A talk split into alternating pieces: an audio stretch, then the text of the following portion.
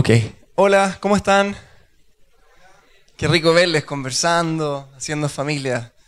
Muy bueno verles esta mañana. Eh, tengo el privilegio de estar compartiendo con ustedes.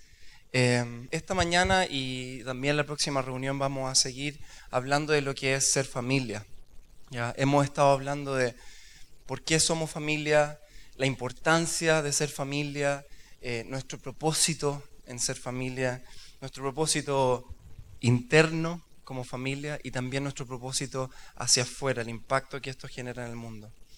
Y hoy día em, quisiera darles algunas em, claves o algunos, em, no sé cómo llamarle, pero algunas herramientas muy prácticas eh, de cómo relacionarnos de una forma sana dentro de este contexto de familia. ¿ya? Pero antes que eso, me gustaría comentarles o hablarles de algo que para mí es quizás de las cosas más fascinantes eh, que existen en, esto del reino de Dios. ¿ya? Y tiene que ver con, yo le llamo de esta forma, en verdad no sé si yo escuché este término porque suena como muy teológico para que se me haya ocurrido a mí, pero no me acuerdo dónde lo escuché. Eh, yo le llamo el shalom en la comunión de los santos. Sí, suena, suena complejo.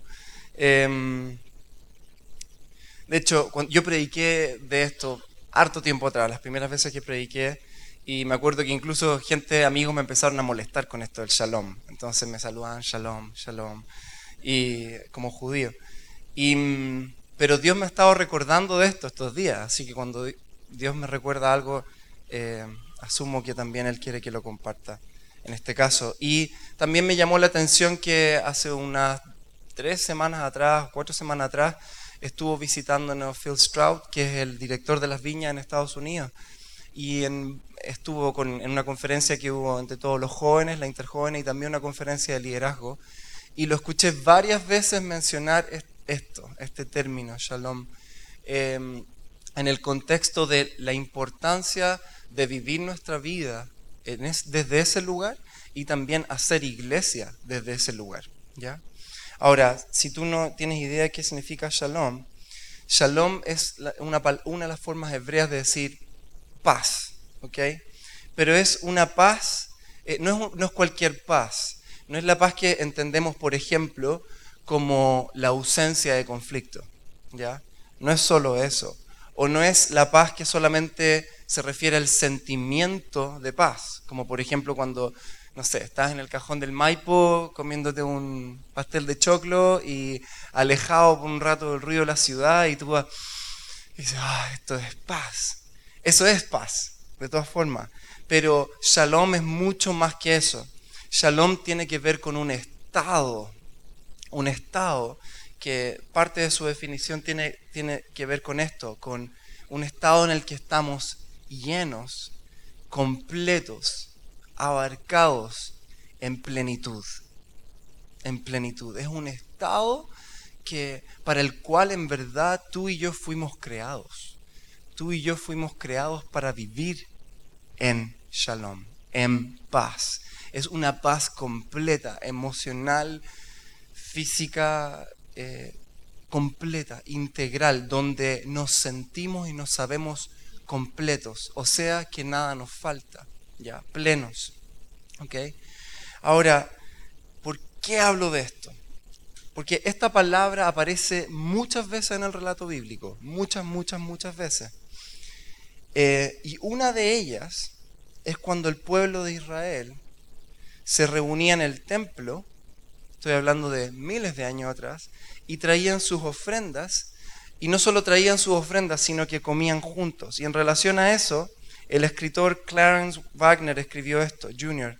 Escribió, en el Antiguo Testamento está lleno de esta imagen del pueblo teniendo comunión junto con los sacerdotes y levitas a través del sacrificio de animales, porque el pueblo llevaba sus sacrificios a Dios, estos animales. Pero eran animales grandes, ¿por qué? Porque podían ser comidos por todos. Todos compartían y comían estos animales. Y este teólogo dice, es en esta cena, en esta comunión de los santos, en la que el shalom de Dios habitaba en medio de ellos. cuando yo en realidad leí esto y entendí esto y Dios me reveló esto, de hecho en realidad para hacerlo Dios tuvo que llevarme a otro país, a un retiro en Canadá y estuvimos una semana hablando de esto. El retiro se llamaba Liderar desde el Shalom en lugar de la ansiedad. ¿Alguien le, suena eso? ¿Qué sé yo? Aplícalo como trabajar desde el Shalom en lugar de la ansiedad, vivir, hacer familia. Así que yo leí ese título y dije, yo necesito eso. Y hasta el día de hoy lo necesito. Siempre lo digo, tengo pocas cosas como gráfica en mi casa, pero mi velador tengo el cuadrito que me regalaron de ese retiro y dice, peace, paz. De todas las mañanas ah, lo veo y digo, paz. Para esto Dios me creó. Pero lo que entendí en ese entonces, y es lo que voló mis sesos, es lo que les quiero compartir hoy día. Entender que la paz de Dios esta plenitud, este shalom, es algo que podemos experimentar juntos, en comunión. ¿Ok? Eso es lo que a mí me voló los sesos, porque yo entiendo paz y es como, yo necesito paz. ¿Qué hago? Me retiro. Me voy al cerro, me pido vacaciones, me alejo de todo, ¿verdad? Y claro, se entiende el por qué, necesitamos descansar, etc.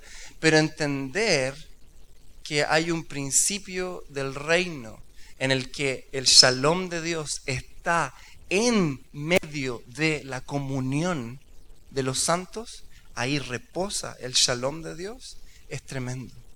De hecho, lo conversábamos con José ahora, cuando Jesús se le aparece por primera vez a sus discípulos, luego de haber resucitado, cuando se le aparece en la casa, ¿sabe lo que les dice? Paz, shalom. Y vuelve a decirles, shalom. Lo primero que les dice. ¿Ok? De hecho, es más, y yo lo articulo de esta forma, existe una gracia especial de Dios que solo fluye en la comunión los unos con los otros. Algo que no vamos a poder experimentar fuera de esa comunión. ¿Ok? Hay algo de Dios, del cielo, del Espíritu Santo, del reino, que solo se manifiesta en la comunión unos con los otros. Muchas veces personas me preguntan, preguntas que en verdad son muy sensatas y yo me las he hecho muchas veces. Por ejemplo, David, ¿por qué lucho tanto con esta angustia en mi vida? Y oro y oro y le pido a Dios que me visite, que, que quite esta angustia, etc. O, David, ¿por qué siento que Dios no está conmigo?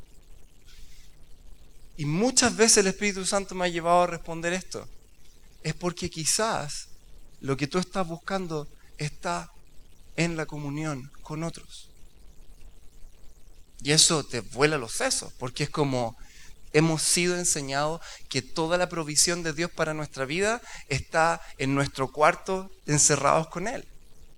Y es verdad que nuestra vida se sustenta ahí, se sustenta en la intimidad con Dios, pero hay gran parte de la gracia de Dios, de la bendición de Dios que está aquí y solo aquí. Solo aquí. Es impresionante como en la comunión de los santos, en la comunión de la familia, Dios puede desatar cosas para tu vida que están reservadas para ese lugar. ¿Habías pensado en eso alguna vez? Yo no lo había pensado por muchos años. Yo pensaba que la comunión unos con otros era algo bueno, algo a lo que Dios nos llamó, como ámense, como aguántense, soportense. Y si se aman, pucha, me dejan bien parado ante el mundo. Pero he entendido mucho más profundamente que en la comunión unos con los otros hay un shalom de Dios que está reservado para ese espacio. Así que muchas veces yo en medio de, qué sé yo, de un día difícil, de angustia, etc. Ahora yo estoy abierto a la opción de que quizás Dios quiere proveer para mi vida en la comunión con alguien. Entonces, siendo bien práctico, por ejemplo, en un día en el que estoy lleno de dudas o cuestionamientos, y hoy día estoy abierto a que Dios traiga respuesta a través del consejo de alguien. Porque sé que quizás ese consejo está reservado en la boca de alguien para mí. O la contención emocional que necesito quizás está en alguien también. No estoy diciendo que no está en Dios, sí, está en Dios, pero Dios a veces la manifiesta y muchas veces a través de otros hacia nosotros. Por eso lo que ocurre aquí en familia lo que ocurre en la iglesia es profundamente espiritual. Es profundamente poderoso. Profundamente poderoso. Cuando tú y yo, ¿qué dice la Biblia? Uno o más, o sea, dos o más se reúnen, ¿qué dice la palabra? Él está ahí. Me encanta. No es cuando uno o uno se reúne. Está, está, lleno ¿verdad? de pasajes en el que Dios habla que va con nosotros. Pero me encanta este pasaje porque es donde hay dos o más. Algo de seguro va a pasar. Yo voy a estar en medio. Y si yo entiendo eso y empiezo a entender eso y abrazarlo, ¿qué voy a querer hacer? Voy a querer estar en comunión con otro. Porque voy a encontrar a Dios en medio de eso también. ¿Se entiende, iglesia? ¿Se entiende? Hay una, hay una gracia reservada para la comunión de la iglesia. Que está ahí, que está guardada para ti y para mí. Por eso cuando Ale te dice, conéctate o cuando etcétera, cualquiera de estas cosas, es porque está diciendo, no te pierdas de lo que hay en ese lugar para ti. Es un tremendo regalo el que tenemos acá. Es un tremendo regalo el que hay en la comunión de los santos.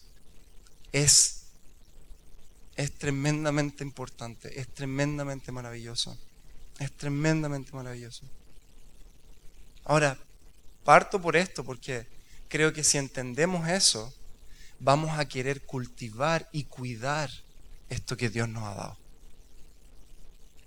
Si yo entiendo lo valioso de lo que Dios ha puesto en la iglesia, en la comunión unos con los otros, luego yo voy a querer cuidarlo y cultivarlo e incluso defenderlo cuando llegue el momento.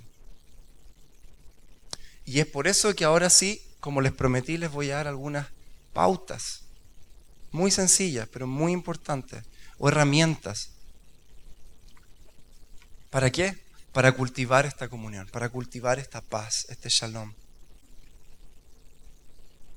perdón, tengo que volver un poco a este punto. No podemos decir que estamos bien con Dios si estamos mal con nuestro hermano. ¿Verdad? Ahora entendamos ese versículo desde este lugar.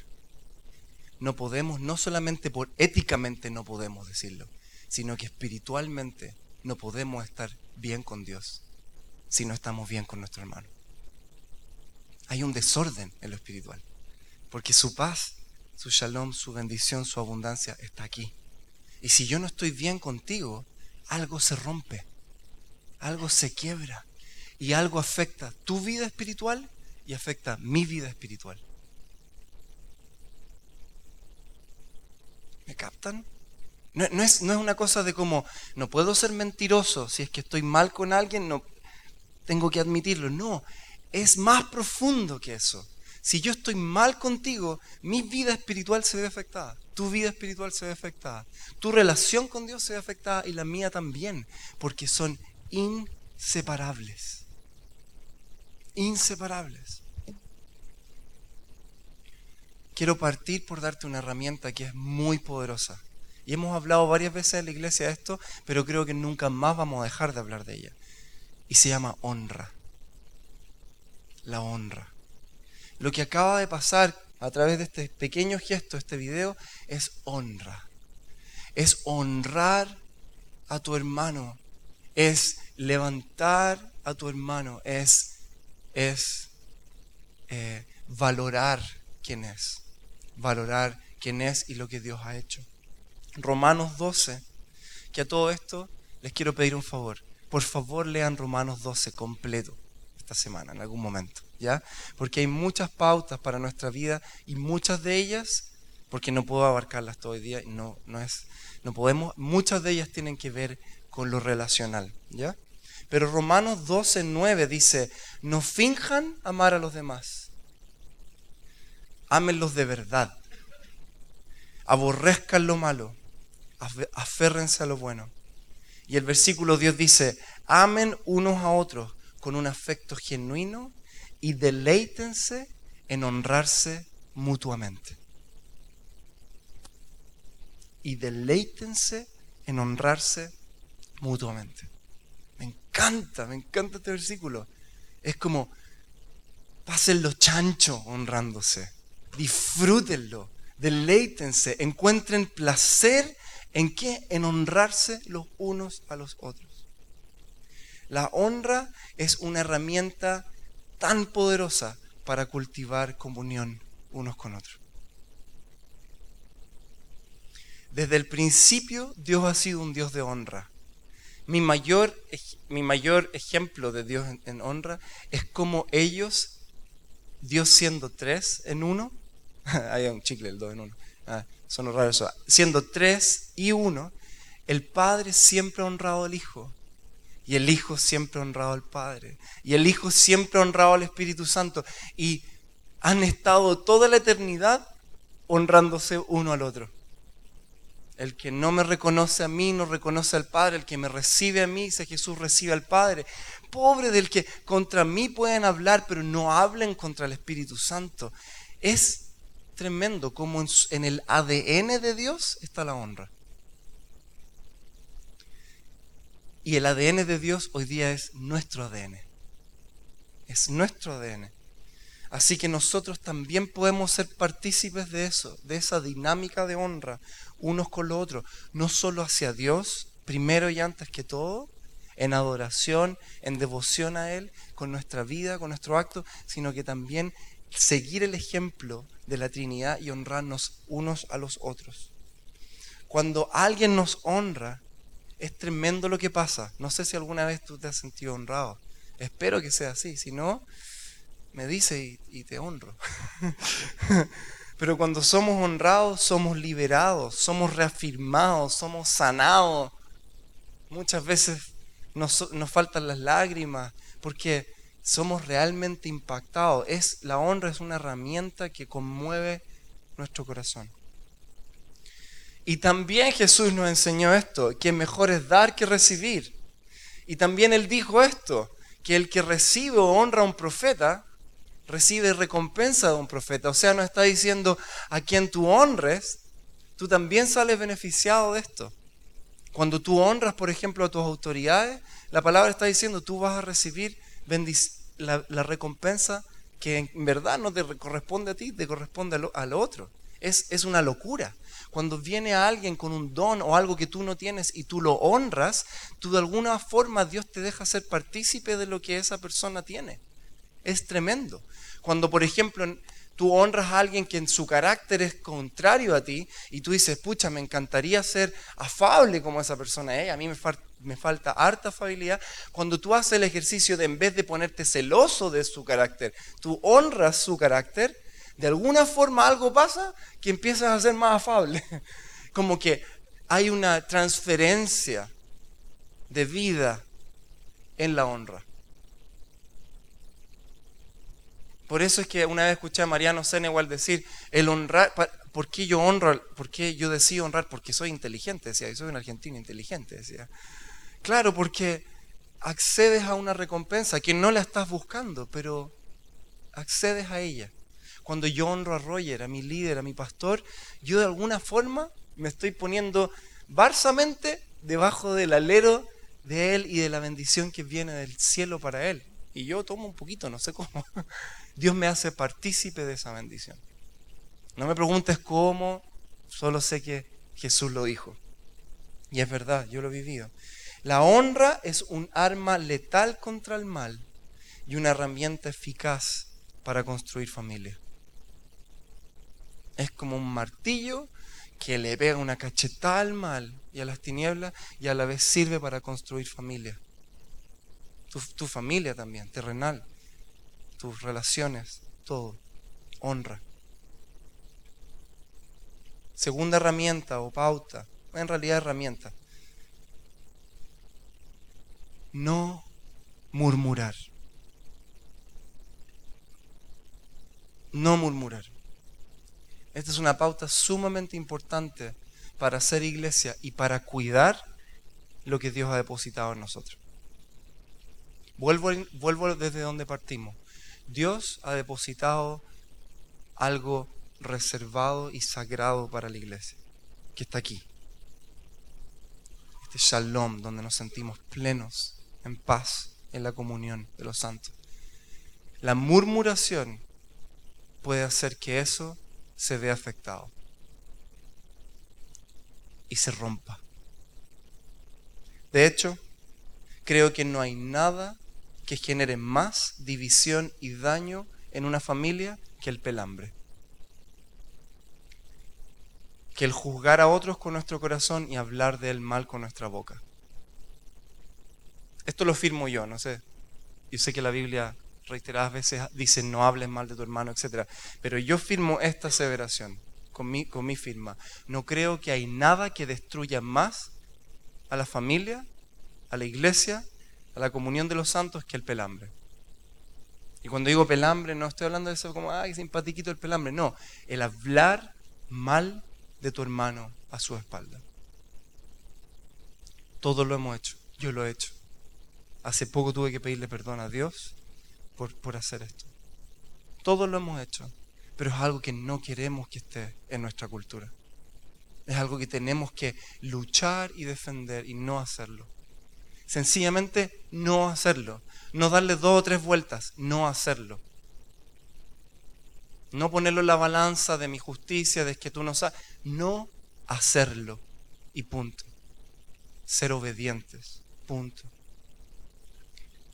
¿Cuántas veces hemos, yo he escuchado, no sé si tú, a Pastor Rogers decir, si tienes algo contra alguien, ve y díselo a esa persona?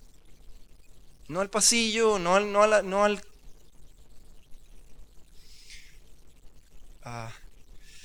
Johnny, ¿me ayudáis? ¿Puedes venir un poquitito? Hace tiempo me, acordé escribiendo de esto de un ejemplo que no lo voy a hacer hoy día igual porque me avergonzó mucho ese entonces, pero ¿se acuerdan del mítico koala espiritual que nos enseñó T. Chauer? No, no lo voy a hacer. No lo voy a hacer. Ok, da lo mismo. No voy a entrar en detalle. Pero sí nos marcó a todos. Lo que sí voy a decir es que con este ejemplo, cuando él habló tiempo atrás, nos habló de un concepto que me quedó marcado. Y tiene que ver que cuando yo estoy cerca de mi hermano, así de cerca, ¿qué es lo que pasa entre nosotros? Se reduce el espacio que puede haber entre nosotros. Si yo estoy lejos de Él, se genera un espacio, un espacio en blanco. Y en ese espacio en blanco, muchas veces Satanás mete su cola y la cabeza y se mete completo y deja la patada. O nuestros pensamientos quebrados o nuestras emociones que nos engañan juegan ahí, juegan en este espacio. Entonces Teach nos decía que con el koala espiritual, que era, no lo voy a hacer nuevamente, pero quiere acercarse mucho, acá, y claro, poner una pierna así ya bien, bien pegado, como un koala, eh, rompemos esa brecha, quitamos ese espacio. Y aquí entre medio nosotros dos, Satanás no se puede meter. Trata de meter la cabeza y no puede. Y mis emociones y mis pensamientos están aquí, están con Él, para procesar las cosas juntos, para conversar. Por ende nos ahorramos mucho daño. Nos ahorramos mucho peligro al estar juntos. Gracias, compadre. Em, cuando digo, digo, digo, cuando digo que estamos, eh, que no estemos lejos, no significa que estemos juntos todo el día. Y que tú y yo y todos seamos requete contra amigos, amiguis. Sino que, a ver si me puedo explicar, no sé cómo explicar de otra forma, que no se generen espacios en blanco entre tú y yo que nuevamente, que la mano de Satanás pueda venir y escribir en esos espacios en blanco sus mentiras. Por ejemplo, si yo pienso que tú me miraste, etcétera, tú hiciste algo que me afectó y yo mantengo distancia, en, en esa distancia yo voy a empezar a formular pensamientos, ideas que es muy probable, muy probable, y muchas veces pasa, que están alejados de la realidad. Chuta, ¿será que no me quiere? No me, no me pesca, y etc. Y en ese espacio en blanco, Satanás empieza a enredarnos y a confundirnos, etc. Por eso es que Jesús nos dice, si alguien ha hecho algo contra ti, ve, ve, anda y acércate. Y no, estamos hablando no murmurar, no vayas a otro, por mucho que se parezca al otro. Aquella mujer, voy a una mujer. No, se parece la nariz, tiene la misma perfil. No, si si tienes que acercarte a alguien, no es a otro, es a la persona con la que tú quieres invertir o con la persona que tú hoy día sientes que hay un conflicto o una tensión, es con ella. A ella es donde tienes que acercarte. Muchas veces nos acercamos a otro, ¿por qué? Porque es más fácil. Es más fácil, oye, pucha, esta persona hizo esto, o hay cachado esta persona, que, etcétera, etcétera, etcétera. Lo que sea. Porque acercarme a la persona requiere intencionalidad y requiere un esfuerzo de buscar formas, lenguaje, herramientas para acercarme a esa persona. En cambio, la murmuración es sumamente fácil y accesible. Es como agarro el que viene, oye, viste que no,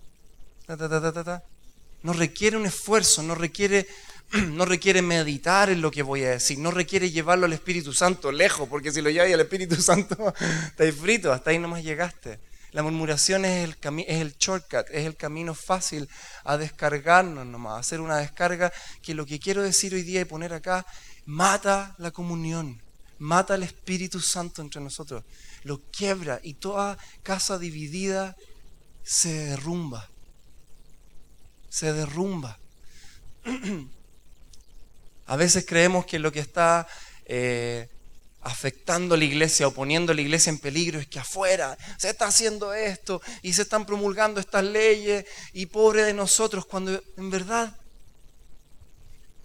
nada va a prevalecer contra las puertas de, de, Dios, contra la casa de Dios. Los únicos que podemos hacer que esto se divida somos nosotros mismos, dando espacio a que Satanás entre a través de la murmuración, del pelambre y finalmente la división.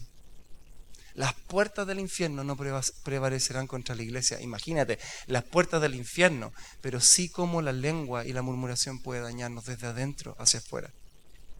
Tremendo. En el mismo capítulo, Pablo dice, en el versículo 18, hagan todo lo posible por vivir en paz con todos. Hay dos todos. Hagan todo lo posible por vivir en paz con todos. Hagan es un verbo, del verbo hacer. Involucra una acción. Involucra obediencia. A veces es difícil. Involucra moverte, es activo, no es pasivo, no es quedarte ahí, bueno, no sé, el, el tiempo hará lo suyo, etc. No, es hagan todo lo posible por estar en paz con todos.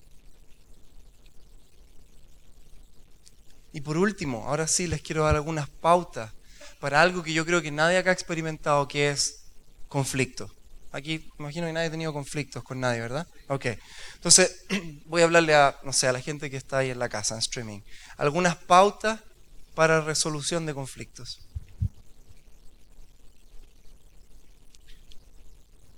Donde hay personas, hay conflicto. Y por si no lo sabías, donde hay iglesia, hay conflicto. A veces uno piensa que no, po.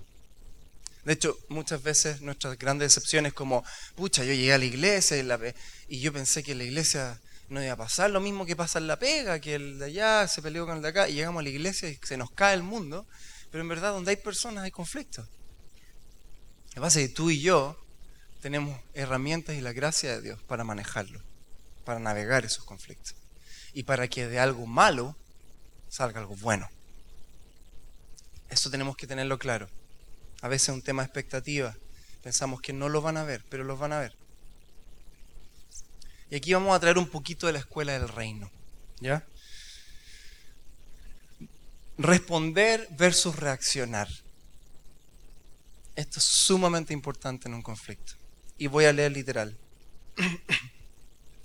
Una manera simple para saber si estamos caminando en línea con nuestra identidad como creyentes o con la mentalidad de la carne es examinar si estamos respondiendo o estamos reaccionando. La diferencia entre las dos es muy simple. Cuando yo respondo, yo escojo lo que hago. Pero cuando reacciono, tú escoges lo que yo hago. Ejemplo. Te voy a dar dos ejemplos, súper profundos. ¿Alguna vez alguien en el colegio jugó como el juego de los dormilones? ¿Tu compañero? Sí, el Johnny no. Ya. Bueno, parece que es de nuestra generación. Pero, oh, no, no quise sonar ofensivo con eso. Perdón, perdón, perdón. Hay gente más joven acá también, ¿verdad? Hay niños, ¿verdad? Perdón. Ninguna mala intención. Es que verdad, pues son más violentos, esta generación más violenta. Yo te pegaba a un amigo en un dormilón y tú lo que hacías ahí, le pegabas a otro. Y el otro, ¡pah! más fuerte. No sé, es súper es inteligente este juego, realmente es profundo. ¡Ta! ¡Ta! ¡Ta! Así hasta que uno ya como, ya, compadre, el brazo, la cuestión. O los chilitos, la cuestión la cacheta. Hay unos videos en YouTube que están pegando, pero para mí ese es como un ejemplo clase, o sea, claro, así ya medio burdo, de lo que es reacción. Que ante lo que alguien hace, yo respondo. O sea, perdón, reacciono. Qué contradictorio. Reacciono, inmediatamente reacciono. U otro ejemplo que quizás yo creo que todo acá, todos los que conducimos, lo, vamos a tener súper claro, cuando vas por tu línea y de repente se te cruza una micro.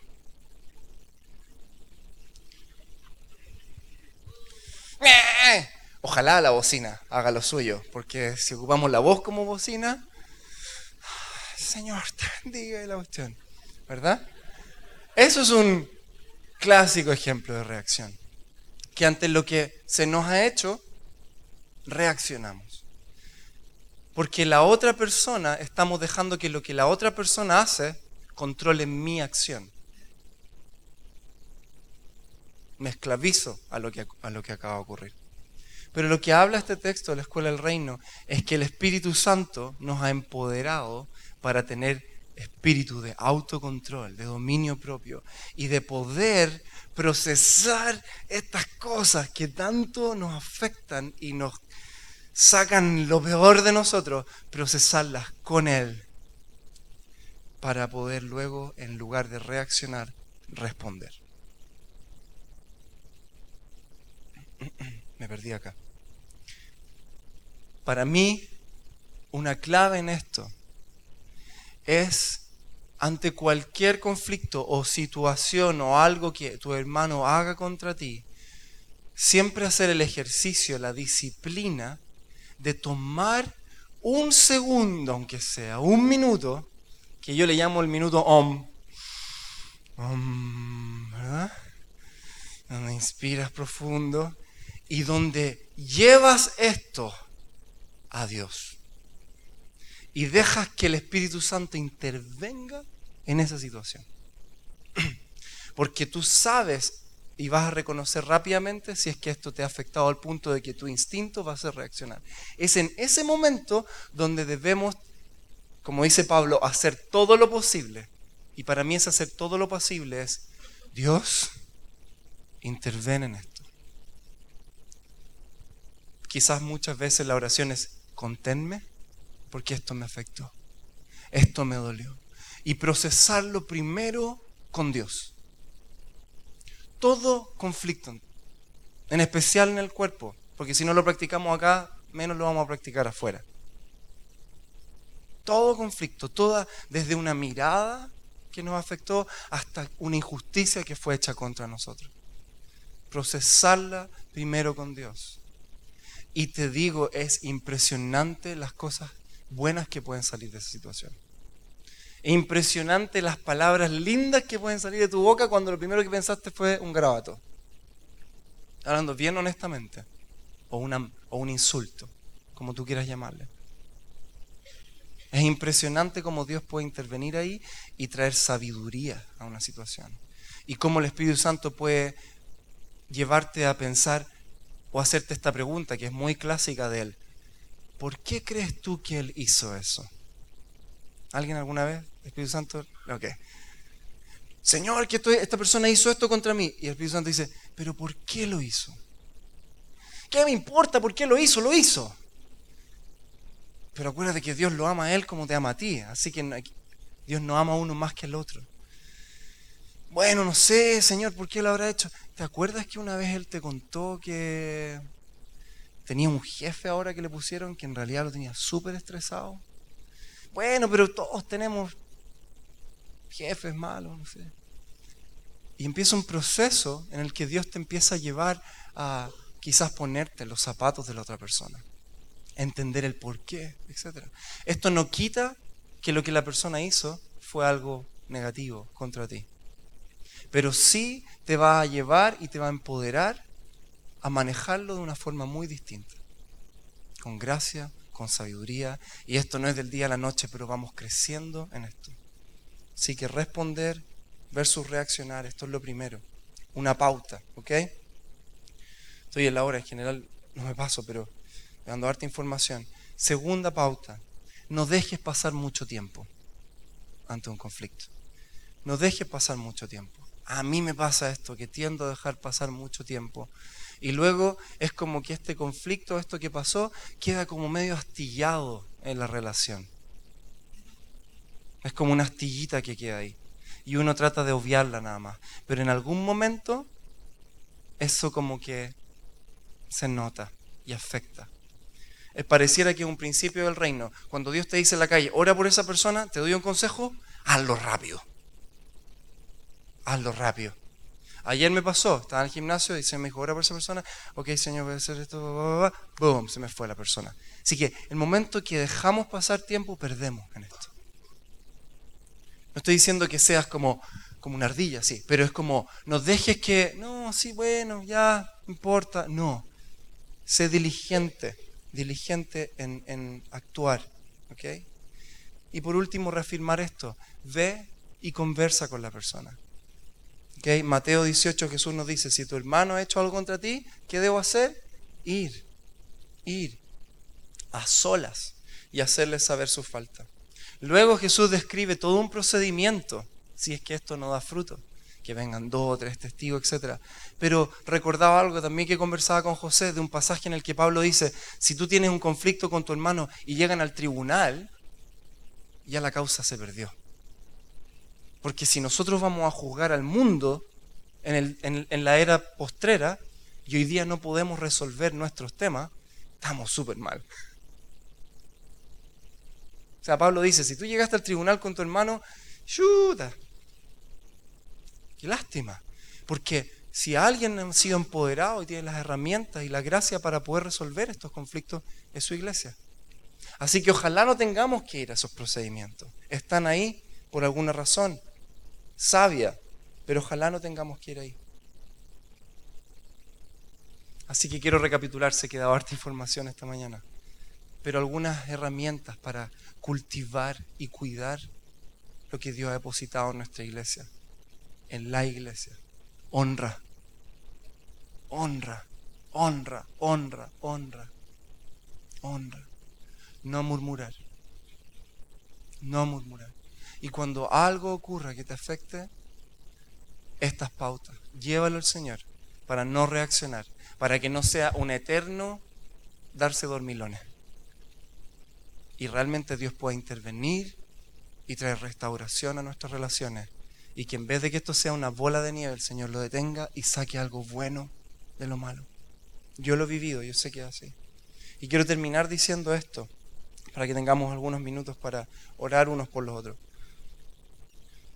La calidad de nuestras relaciones, si quieres incluso anota esto en tu cabeza, en donde sea, pero la calidad de nuestras relaciones determina el alcance y la longevidad de nuestra vida en el reino. la calidad de nuestras relaciones, la calidad de nuestra comunión unos con los otros, determina, influye en cuanto experimentamos del reino y en la longevidad de nuestra vida en el reino. Por eso es que queremos una iglesia sana, porque queremos durar en esta carrera. Queremos durar hartos años hasta que Jesús vuelva literalmente. Estamos para la carrera larga acá.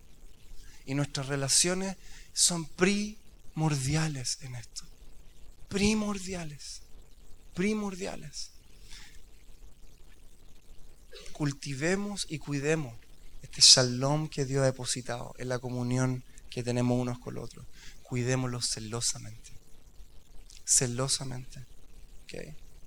Así que yo no sé, José, si tú tienes algo, yo tengo algo en mi corazón en relación a, a, a cómo poder practicar esto ahora. Em, me gustaría animarle a tomar un desafío esta mañana. A que podamos orar, tomar un tiempo para orar, para meditar. Y que Dios nos hable en nuestro corazón. Yo creo que aquí nadie se salva de esta. Todos tenemos a alguien a quien honrar. Todos tenemos a alguien a quien perdonar. Todos tenemos a alguien, bueno, quizás no todos, pero quizás todos tenemos a alguien con quien tenemos un conflicto. Hoy por hoy. O hemos tenido un conflicto en el pasado. Y me gustaría que pudiéramos tomar el desafío de hoy día, dejar que el Espíritu Santo nos lleve a ese lugar. En esta oración, Dios, haz tu voluntad en esto. Haz tu voluntad en esto, no mi voluntad. ¿ya? Y luego, eh, si Dios te muestra incluso eh, alguien específico, incluso dentro de acá del mismo lugar, y quieres ir y honrar a esa persona, orar por esa persona, honrarla, hazlo. ¿Por qué no? ¿Ya? O incluso si hay alguien con quien Dios quiere que tú resuelvas algo, conversa algo, lo hagas. Acá o luego de la reunión, ¿por qué no? ¿Por qué no? ¿Ya? Lo vamos a hacer. ¿Ya? Em, así que vamos a orar. José, ¿me ayuda?